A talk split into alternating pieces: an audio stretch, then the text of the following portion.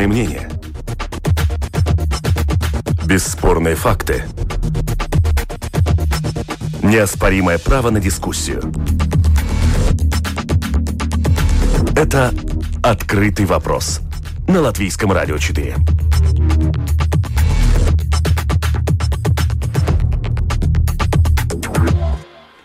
Здравствуйте, уважаемые радиослушатели. В эфире Латвийского радио 4, дискуссионная программа «Открытый вопрос». У микрофона Роман Шмелев. И, как всегда, по понедельникам мы обсуждаем самые заметные события международной а, политики. А, конечно, основной темой, а, с которой мы начнем, а, будет а, ситуация а, на Кавказе, а, столкновение между Арменией и Азербайджаном. Напомню, 27 сентября в Нагорном Карабахе резко возобновился конфликт между Арменией и Азербайджаном Азербайджаном. Обе стороны обвиняют друг друга в эскалации насилия, активно применяют бронетехнику и авиацию. Азербайджан заявил, что занял несколько приграничных э, сел. В свою очередь, власти Нагорного Карабаха сообщили, что э, столица э, Степана Керт подверглись массированному обстрелу. Такой стремительной эскалации военных действий там не было с апреля 2016 года. Как э, сообщает русская служба BBC, речь уже идет о э, десятках э, жертв с обеих сторон. Э, армянская сторона она опубликовала список из 31 а, погибшего. Азербайджан пока официально не назвал число потерь, однако эксперт по карабахскому конфликту Эмиль Санамян предполагает, что за воскресенье могли погибнуть не менее 100 тысяч человек с обеих сторон. Оценка основана на том, что в 2016 году во время апрельской эскалации за первый день погибли 73 человека. Сейчас бои масштабнее. Во всяком случае, такое мнение прозвучало э, и было опубликовано на сайте русской службы BBC. Э, что происходит сейчас э, в э, ситуации, почему этот конфликт сейчас разгорелся вновь? Об этом мы поговорим вместе с нами в этой студии политолог Карлос Даукшц. Добрый день. Здравствуйте. Итак, а вот за эфиром вы сказали на мой вопрос о том, кто же начал, потому что очень противоречивые по этому поводу есть э, утверждения, что этот вопрос на самом деле не так важен.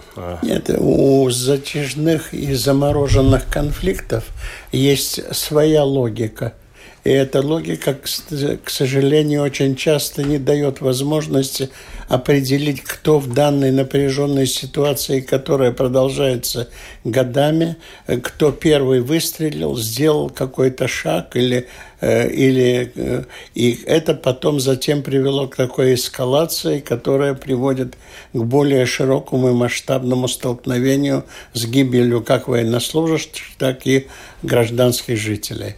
Да, действительно, это столкновение довольно давно а, происходит. Ну, в общем, с советских времен. Давайте, может быть, с вами напомним, да, нашим слушателям, которые, возможно, э, не ориентируются, да, почему вообще Нагорный Карабах стал таким регионом противостояния между Арменией и Азербайджаном? Я думаю, что здесь есть очень глубокие исторические корни, корни и демографические корни.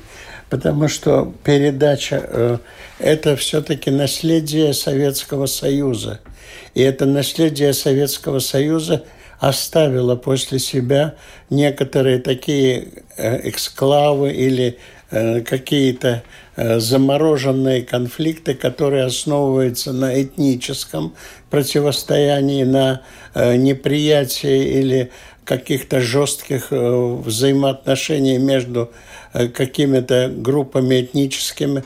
В этом случае э, вы помните ту резню, которая произошла, армянская резня в Азербайджане 1988 году. Затем это привело к эскалации, к бегству, к тысячам э, разрушенных жизней, квартир, домов и все прочее. И поэтому, э, так как э, э, территориально э, Карабах находится все-таки на территории Азербайджана, но в нем живут 90% э, армяне. И, естественно, это вызвало армянское желание стать э, самостоятельной э, международной единицей и защитить свое население и создать какую-то базу для союза с Арменией. Армения в этом случае как государство поддержала этот, этот, эту область, эту политику. Поэтому здесь разворачивается. А Азербайджан, естественно, считает это своей территорией, Карабахский э, и Арцах, так называемый по, э, со стороны Армении, он не признан международным сообществом. Это дает Азербайджану возможность то есть я несколько, может быть, упрощаю, да, но поправьте меня, но, значит, это территория Азербайджана, населенная в большинстве своем, абсолютном большинстве армянами, которые после распада э, Советского Союза хотели какого-то э, союза э, с Арменией, да, и фактически вот с тех пор, с распада Советского Союза, эта территория вот в таком вот непонятном статусе находится, да? Совершенно верно. Да, вместе с нами также на прямой телефонной линии исследователь Института внешней политики Артур Быков. Добрый день, вы нас слышите? Да, здравствуйте, я вас очень хорошо слышу. Прекрасно. Э, как вам кажется, в чем причина, почему именно сейчас э, вот эта эскалация э, и эти военные действия начались в это время? Вы знаете, я всегда стараюсь быть очень-очень-очень осторожным, когда проходит буквально один день после того, как случились какие-то события, да, поэтому я действительно очень трудно точную причину назвать, почему это произошло, особенно учитывая, что события так или иначе какие-то небольшие конфликты или более длительные конфликты, как, например, в 2016 году так называемая четырехдневная война, они так или иначе происходят э, в Нагорном Карабахе ну, с определенной частотой, да, и в принципе так или иначе вот назвать конкретную причину, почему это случилось именно сейчас, ну, после одного дня очень сложно. Можно гадать. Можно сказать, что это обусловлено какими-то внутриполитическими или экономическими событиями, да, можно это обусловить тем, что та или иная страна пытается таким образом продемонстрировать свою силу. Может это обусловить тем, что произошел какой-то конфликт на границе, который привел к тому, что э, ситуация эскалировалась. Причины могут быть разные, но, к сожалению, слишком мало информации на текущий момент – чтобы уверенно заявить, да, в чем, в чем истинная причина кроется. И слишком мало времени произошло для того, чтобы делать хоть какие-то, ну, хоть сколько. Да, я, я вас понимаю, но с другой стороны, все предыдущие э, вот эти столкновения, которые, которых вы в том числе тоже, да, вспоминаете, действительно происходящие с более или менее э, э, частой регулярностью, э, они сопровождались последующим раундом э, дипломатических переговоров. Нынешняя эскалация пока является, э, вот э, как пишет, например, э, московский центр Карнеги, прямое следствие за замораживания полноценного переговорного процесса. Mm-hmm. Как вам кажется, имеет, ну, тут есть ли вообще а, пространство для а, договоренностей? Конечно, как, как, э, во-первых, пространство для, для таких возможностей существует всегда, когда есть политическая воля. То есть э, было бы желание, как говорится, да. Я уверен, что такая воля в любой момент может найтись. Я думаю, что, да и, в принципе, исходя из тех публичных заявлений, что мы слышали, конечно, складывается впечатление, что так или иначе этот, этот конфликт будет разрешен. Вопрос просто в том, насколько быстро, я имею в виду вот текущая его эскалация, да, конфликт вряд ли будет разрешен очень быстро сам по себе.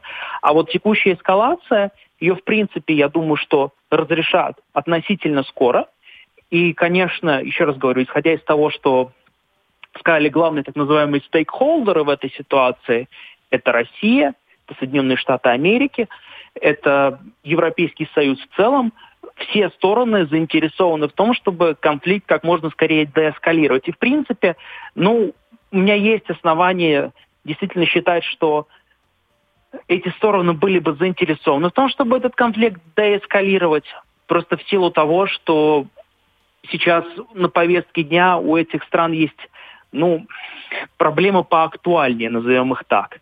Да, ну вот про внешнее влияние и э, участие других стран в этом конфликте мне э, хотелось бы поговорить отдельно, но все-таки еще про само по себе э, дипломатическую предпосылку. Опять же, ссылаясь на, э, на анализ Московского центра Карнеги, хочу привести несколько цитат э, из э, статьи, вышедшей вчера как раз на тему того, что происходит сейчас между Арменией и Азербайджаном. Изменения в дипломатической линии Баку действительно действительно оказались значительными. Во время июльской эскалации на границе ушел в отставку многолетний глава азербайджанского министерства иностранных дел Эльмар Мамедьяров. Он был главным оптимистом относительно того, какие уступки готовы пойти, на какие уступки готово пойти новое армянское правительство Никола Пашиняна, избранное в результате бархатной революции 2018 mm-hmm. года. В свою очередь Пашинян э, довольно себя заявлял последовательно по Нагорному Карабаху заявлял о том, что Карабах это Армения, говорил такие громкие слова, и э, в том числе предлагал включить в э, раунд переговоров и представителей непризнанной Нагорно-Карабахской республики. Тут я хотел бы обратиться к господину Даукшцу, да, а как э, вам кажется, да, вот это вот э, действительно сейчас э, существующая наблюдаемая эскалация, это результат некоторого э, дипломатического тупика, в который зашли Азербайджан и э, Армения? Я бы хотел бы отметить слова председателя ООН Кутьерша. Он сказал, что самое главное не допустить вмешательства в этот конфликт пока третьих сил. Что, такие, что такое третьи силы? Во-первых, Турция, которая находится в ситуации с Азербайджаном очень в тесном контакте. Только что она продала э, э, беспилотные средства на 100 миллионов долларов э, азербайджанской стороне.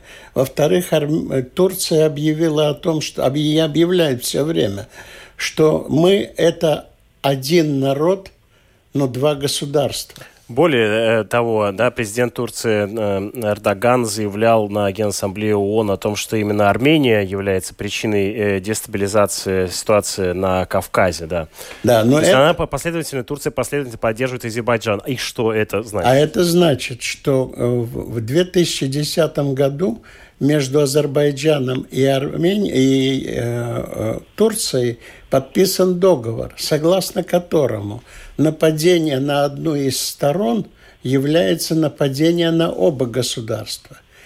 С другой стороны, в Армении находится российская военная база в Гюмри, там, где есть целая дивизия. Она находится 10 километров от границы с Турцией. И в ОДКБ тоже, которая является членом Армении, является членом АДКБ, также записано, что если территория Армении подвергается угрозе, то вступает в силу действия вот эта общая защита и вступление в конфликт. Ну что вы хотите сказать, что Турция может э, ввести свои войска и ну, на Нагорный Карабах, а Россия ответить таким образом возможно столкновение? Да, вы знаете, я думаю, что введут, не введут, это еще, э, как говорится, вилами по воде писано. Но самое главное, что здесь есть возможность вмешательства. Угу третьих стран и удержать пока вот вмешательство, чтобы не расширить этот конфликт, который очень сильно. И нужно еще иметь один аспект в виду. Рядом все-таки находится Иран. А Иран не допустит усиления э, или попытается не допустить усиления э, Турции. Э, и поэтому здесь ну, клубок геополитических таких противоречий, которые вокруг этого конфликта назревают. Господин Быков, вы уже упомянули о возможной заинтересованности а, других стран в скорейшем разрешении этого конфликта. Как вам кажется, да, как могут третьи страны, вот в данном случае тут надо, конечно, у каждой страны может быть своя мотивация для участия э, в этом конфликте, как они могут повлиять? Во-первых, я, конечно, не могу не согласиться с оценкой господина Даукс, потому что действительно возможность того, что Россия и Турция э, могут э, в этот конфликт быть вовлечены, она существует. Однако я считаю, что она довольно-таки низкая. В принципе, э, доселе подобная возможность существовала всегда. При любой подобной эскалации мы знаем, что есть ОДКБ, мы знаем о договоре и соглашении о взаимопомощи э, между Турцией и Азербайджаном. То есть это все существовало и до, и мы об этом знали. То есть, в принципе, любая подобная эскалация чисто теоретически такой сценарий допускает и предусматривает, ну, что Турция и Россия могут быть вовлечены в этот конфликт.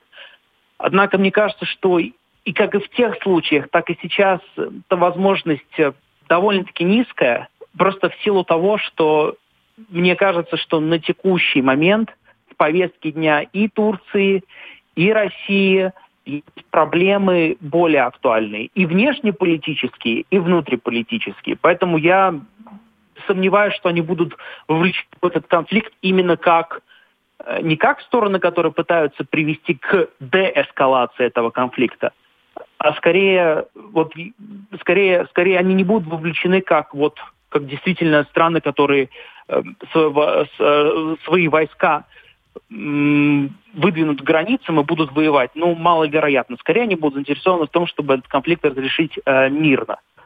Так бы я оценил эту возможность. А что может позволить им договориться с сторонам в данном случае в этом конфликте? я думаю, что во многом это зависит от того, что захотят друг от друга получить еще и менее с Азербайджаном. То есть нельзя будет, нельзя будет полностью игнорировать их интересы и, мол, представить себе это все так, словно только Россия и Турция здесь решают какие-то вопросы. Ну, маловероятно. Я не исключаю, я не исключаю, что, например, э, Турция будет заинтересована в уступках со стороны Евросоюза. Например, будет проигно... Ну, например, Турция попросит, чтобы была игнорирована проблема с Кипром допустим, чтобы интересы Кипра не были никак учтены в Средиземном море, да, и э, вопрос газа, который Турция, газовых месторождений, которые Турция собирается разрабатывать э, по полной в Средиземном море, чтобы эта проблема была полностью игнорирована. И да. тогда угу. вот, вот, вот такое может что-то предложить, например, Европейскому Союзу в данной ситуации Турция. Ну, тут вариантов довольно-таки много, интересов-то везде полно. Ну, мой вопрос, конечно, прежде всего касался именно э, переговоров между Арменией и Азербайджаном. Возможно ли, например, э, э, в обсуждении идеи э, самостоятельности Нагорного Карабаха, господин Даус? Я думаю, что не... вариантов еще. Да, господин Быков, не, нет, вы считаете, что нет, да? Да, я, я считаю, что вопрос о том, чтобы и Армения признала независимость Нагорного Карабаха, что, в принципе, Армения делала довольно-таки давно и долго, я, я думаю, что этот вопрос исключен. Я думаю, что Азербайджан, безусловно, не признает, это прям железно можно утверждать, что э, Азербайджан не признает независимость Нагорного Карабаха.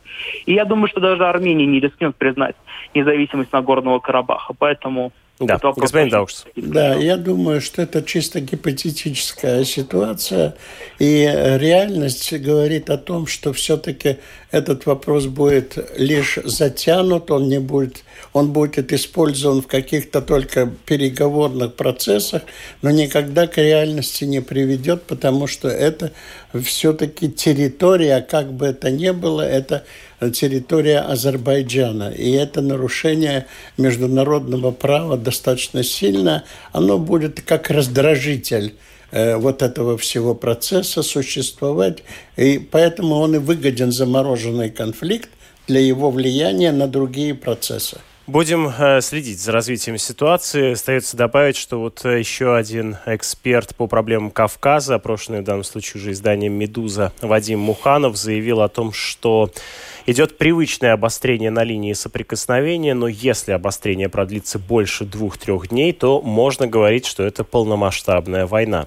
Если конфликт не будет прекращен серьезным внешним давлением, то война пойдет, и это будет катастрофа. Она колыхнет весь северо-кавказский регион и затронет всех крупных игроков, включая Россию и Турцию.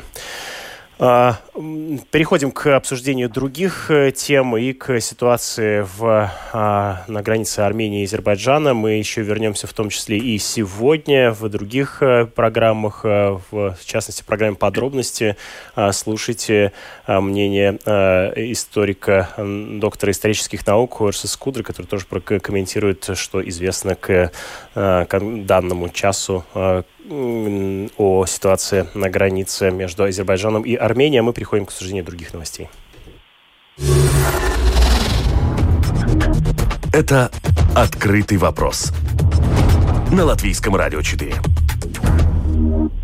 Напоминаю нашим слушателям о том, что в эфире программа «Открытый вопрос», и мы обсуждаем заметные события международной политики прошедшего времени э, и происходящие прямо сейчас в нашей э, студии. Вместе с нами эксперт, э, политолог Карлос Даукшц и исследователь Института внешней политики Артур Быков на прямой телефонной линии. На прошлой неделе неожиданно состоялась э, инаугурация Лукашенко, президента, э, президентом Беларуси.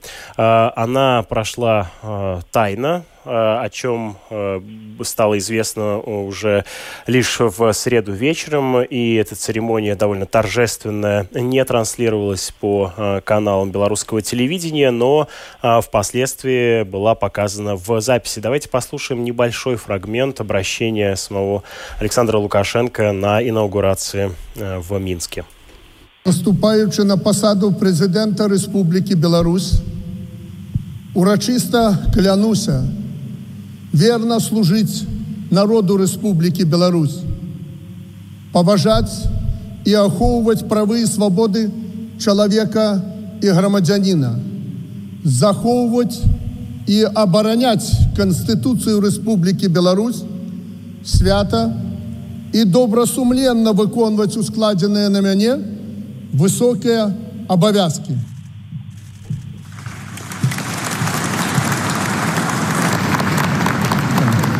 День инаугурации. Это день нашей с вами победы. Убедительный и судьбоносный. Мы не просто выбирали президента страны. Мы защищали наши ценности, нашу мирную жизнь, наш суверенитет и нашу независимость.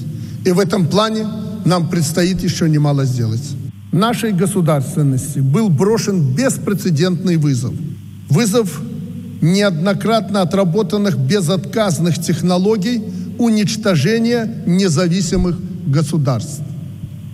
Но мы оказались в числе очень немногих, даже может быть единственные, где цветная революция не состоялась. И это выбор белорусов, которые ни в коем случае не хотят потерять страну.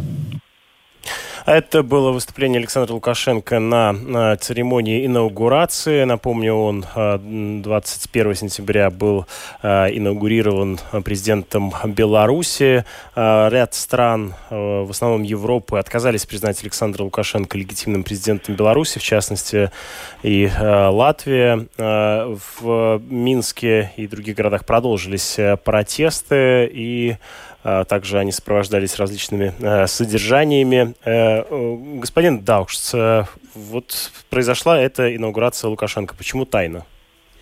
Вы знаете, есть очень много версий, почему тайна.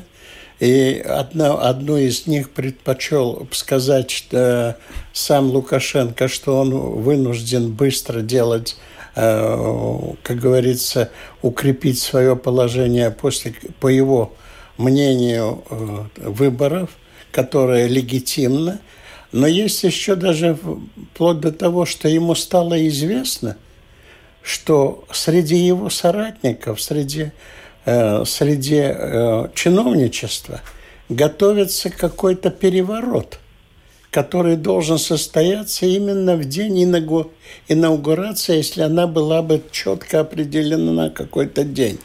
Поэтому это сейчас упредил. гипотеза или у вас Это есть? чисто гипотеза, mm. которую выдвигают некоторые политологи, которые говорят, что ему стало известно, что начал его блок который вокруг него он сам сформировал поддержки, он начинает также давать трещины, и что образовываются некие группы э, его бывших э, соратников, которым, которых уже не удовлетворяет сам Лукашенко и которым не может сегодня стать э, человеком, который за собой может э, стабилизировать положение с, э, в Белоруссии. И поэтому э, идут поиски каких-то других механизмов, которые могут, э, могут стабилизировать положение в Белоруссии.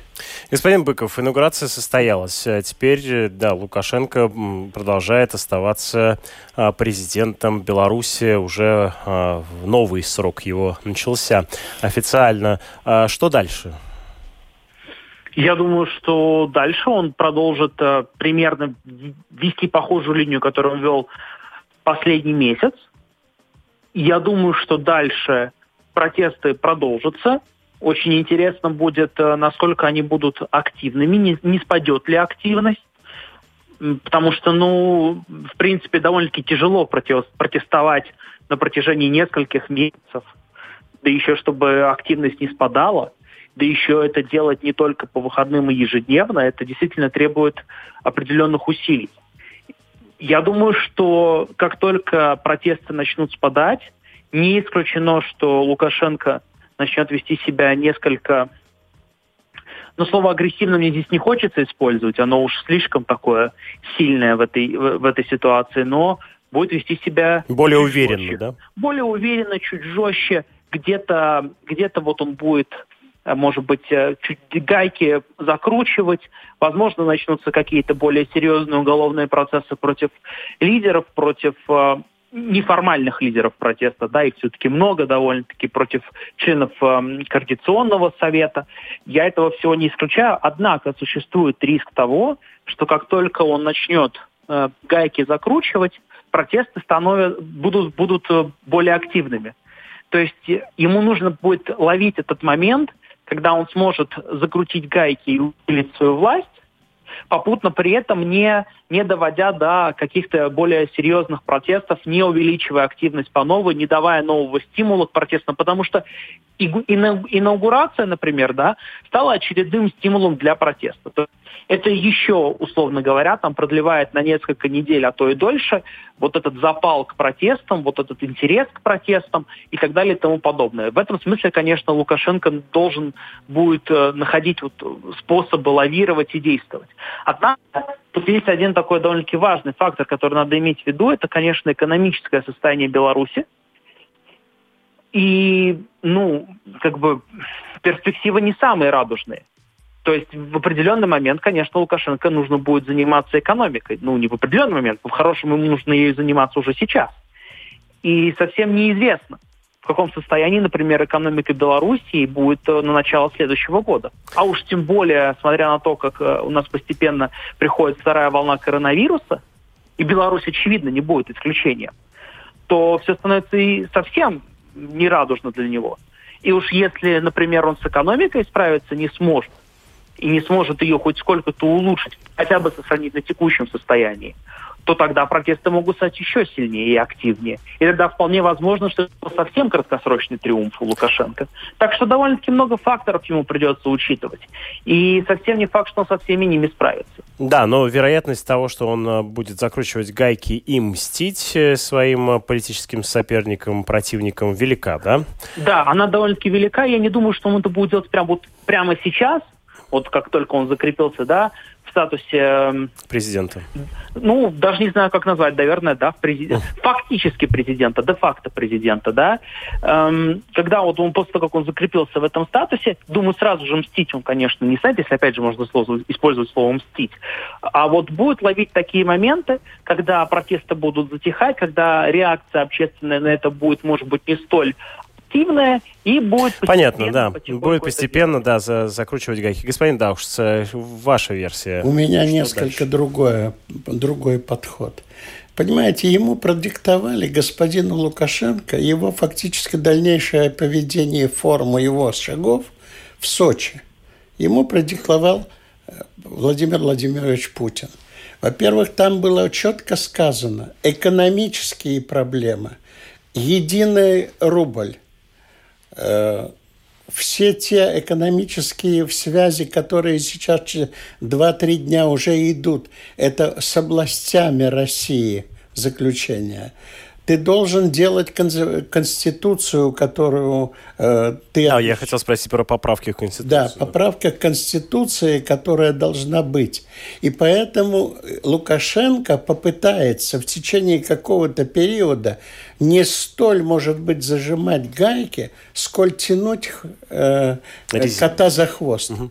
Потому что он созовет – теперь для обсуждения как бы э, фейковой такой опять э, кон, э, консилиум между... Э, э, Понятно, есть, Потемкинские вот, деревни будут строить. Совершенно да? верно. Он соберет лояльных себе э, представителей, спортсменов, тех же хоккеистов, с которых он любит, еще кого-то, каких-то наберет, те, которые будут как бы обсуждать эту... Он попытается все-таки... Создать видимость возможность обсуждения да, на, на государ... гражданского диалога. И затем это преподносить, что я ведь иду по пути, как говорится, изменения политической системы э, э, в Белоруссии, где я сам отдаю часть власти. То есть подыграет таким образом? Да, совершенно верно. Он попытается опять схитрить. Но у него эта хитрость, по-моему, уже закончилась, потому что фактически Россия его списала полностью, потому что он не может сегодня быть авторитетным э, э, представителем э, страны. И то, что третья сила, условно говоря, вмешалась вообще в эти политические расклады. То есть это народные массы, выходящие на, выходящие на улицы, они фактически деградировали и тот координационный совет, и самого Лукашенко. Потому что теперь и России также – пришлось изменить свою э, тактику и свою стратегию, свои, свое направление в отношении э, пропагандистской э, анализа белорусских событий, считая с тем, что не полностью осознанная масса выходит на улицы на улице Беларуси. И это является очень важным фактором. Да, но ведь это не противоречит тому, что он продолжит закручивать гайки аккуратно. Вы знаете, с его Если... закручиванием гаек очень сложно ему может это возникнуть, а воздастся обратным ходом. Да, хорошо. Ну, то есть, э, но при этом вы считаете, что идет вектор на слияние с э, Россией? То есть, я, проект я думаю, Россия-Беларусь? Фактически сегодня. Но Переподписание откровенны. союзного договора. Да, да это не, не, это не э, Россия, возможно, сейчас не хотела бы, чтобы этот союзный договор подписал именно Лукашенко. А, возможно, чтобы быть легитимной. Да, э, и поэтому новые, те новые выборы, на которых настаивал Владимир Владимирович Путин в Сочи – то он тоже достаточно жестко сказал. И новые выборы. Конституция и новые выборы.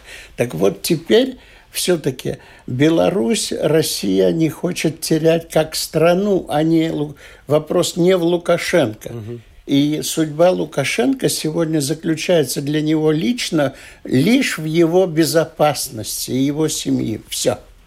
Понятно. То есть э, вот э, звучавшие э, недавно слова э, о том, что из уст Лукашенко о том, что вот он э, проведет ряд реформ и потом э, сам уйдет, да, они на самом деле кажутся Это выгодны и его, да. э, Кремлю и выгодны, ну и как бы об этом э, говорит народ на улицах. Да. Э, и несколько слов о том, как меняется протест. Да? То есть в первые дни вышли люди, не согласные с итогом выборов, затем против полицейского насилия, сейчас против ну, вот, инаугурации легитимности, не поддерживая, да, как бы не подтверждая легитимность Лукашенко на посту президента. Господин Быков, как вам кажется, судьба белорусского протеста, каково каковой она вам видится на данном этапе? В конце сентября. Вот это же 50, 50 дней. 50 дней, да, видимо. без малого протеста идут. Что, опять же, очень-очень хороший с этой точки зрения результат. То есть это, это довольно-таки сложно. Можете себе представить 50 дней на улице э, выводить, продолжать выводить людей, и причем там не выходят какие-то 5-10 тысяч, да, а выходят э, сотни тысяч чуть меньше, конечно, чем изначально, но тем не менее. Мне видится, что во многом это зависит от каких-то вот внутренних стимулов. Да и в известном смысле, конечно, тоже внутриполитических и внешнеполитических стимулов. Внутриполитических, ну вот как, как примеров, да, Э, закручивание гаек может привести к э, новому всплеску, к новому стимулу. Да.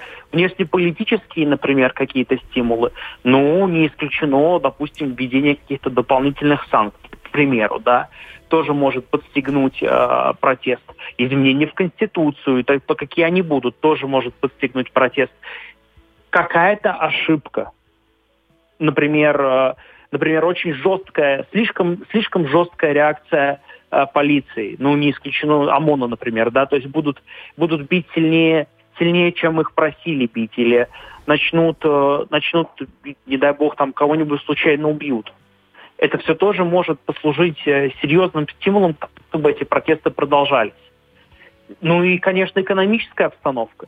То есть э, одно дело, когда, хотя, конечно, и сейчас одна из повесток протеста это, конечно, ухудшившаяся экономическая ситуация, да, но еще раз возвращаю к тому, что нас ждет в следующем году и какая экономика Беларуси будет в следующем году. Не исключено, что на улице пойдут люди из экономических соображений, но есть нечего.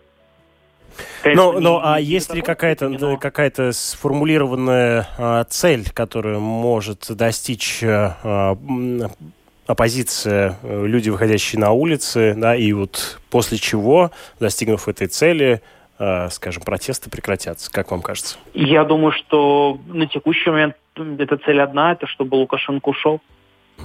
Да. Господин Даушс, э, как вам видится перспектива белорусского протеста на данном? Мне сейчас видится оно следующим образом.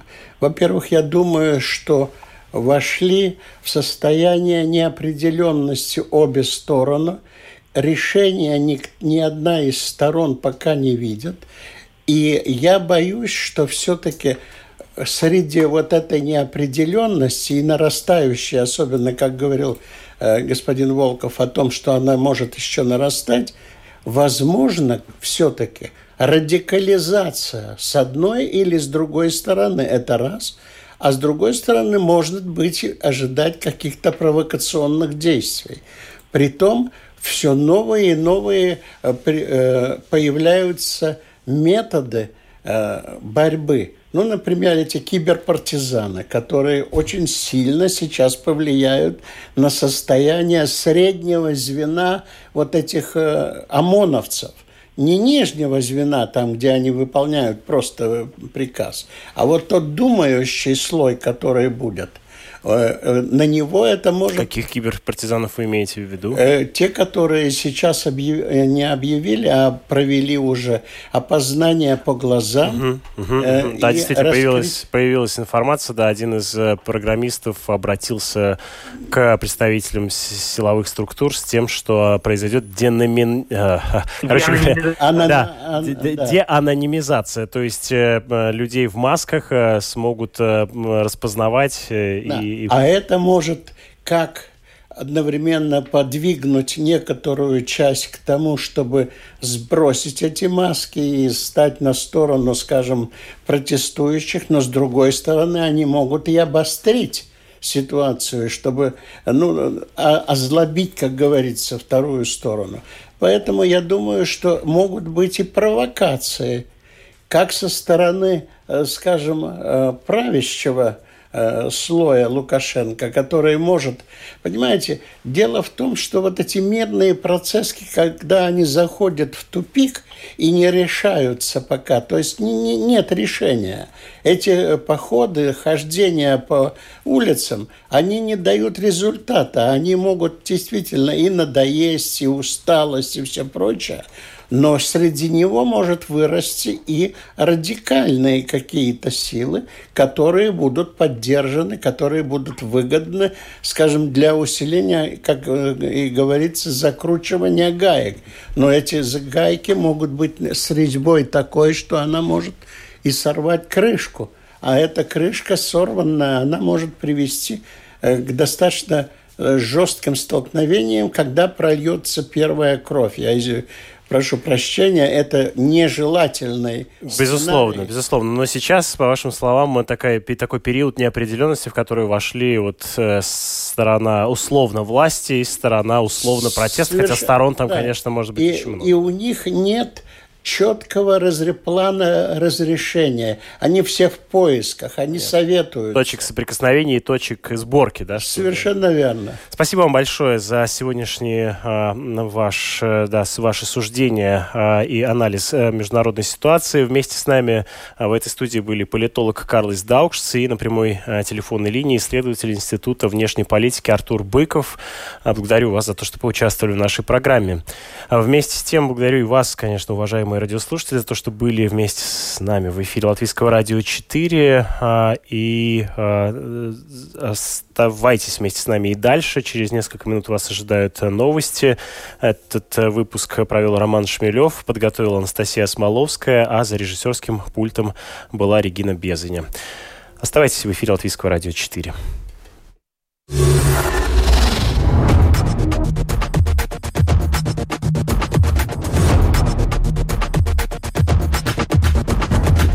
Мнения.